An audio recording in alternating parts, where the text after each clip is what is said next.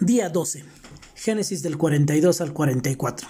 En estos capítulos eh, continuamos con la historia y la vida de José. José vuelve a ver a sus hermanos en medio de circunstancias que nadie hubiera imaginado. Los sueños de José se ven cumplidos cuando sus hermanos se inclinan, así como los propósitos y los deseos de Dios en la vida de José. Sus hermanos se inclinan ante él. ¿Cómo crees que se sentía José?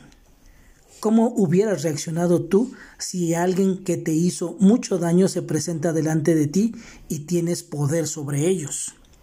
Definitivamente, para José no fue nada fácil. Él los trató con aspereza y les puso varias trampas para probar sus corazones. Él quería ver si serían los mismos o habrían sentido culpa por lo que habían hecho. ¿Qué harían si José retenía a uno de los hermanos? ¿Lo venderían o lo darían por perdido?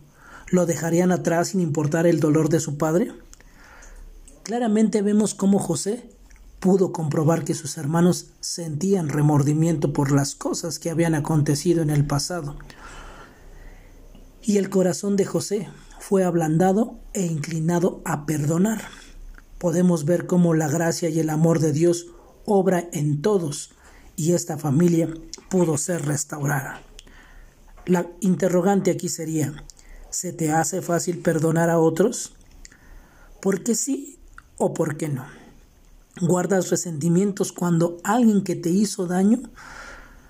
¿Cómo puede la gracia de, Dios redimir esa relación? El Evangelio de Mateo en el capítulo 18, capítulos 21 y 22 nos dice, Entonces, acercándose Pedro, preguntó a Jesús, Señor, ¿Cuántas veces pecará mi hermano contra mí que no haya de perdonarlo? Hasta siete veces. Jesús le contestó, no te digo hasta siete, sino hasta setenta veces siete.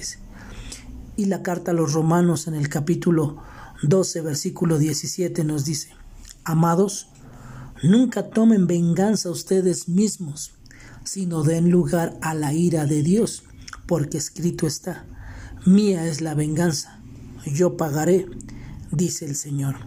Excelente consejo nos da la palabra de Dios. Espero podamos guardarlos en nuestro corazón y llevarlos a cabo. Que tengas un excelente día y que Dios te bendiga.